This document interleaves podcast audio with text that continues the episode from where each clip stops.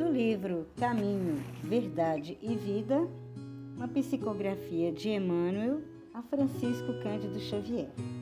Está na página 169 e 170. Convém refletir. Analisar, refletir, ponderar são modalidades do ato de ouvir.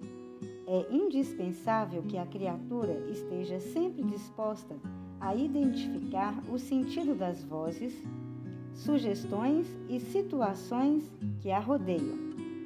Sem observação, é impossível executar a mais simples tarefa no Ministério do Bem. Somente após ouvir com atenção pode o homem falar de modo edificante na estrada evolutiva. Quem ouve, aprende.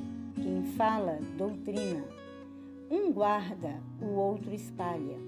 Só aquele que guarda na boa experiência espalha com êxito. O conselho do apóstolo é, portanto, de imorredoura oportunidade. E forçoso é convir que, se o homem deve ser pronto nas observações e comedido nas palavras, deve ser tardio em irar-se.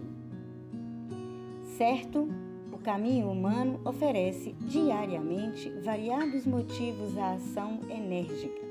Entretanto, sempre que possível, é útil adiar a expressão colérica para o dia seguinte, porquanto, por vezes, surge a ocasião de exame mais sensato e a razão da ira desaparece.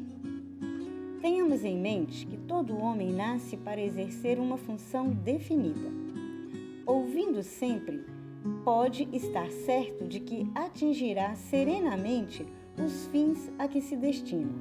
Mas, falando, é possível que abandone o esforço ao meio e, irando-se, provavelmente não realizará coisa alguma.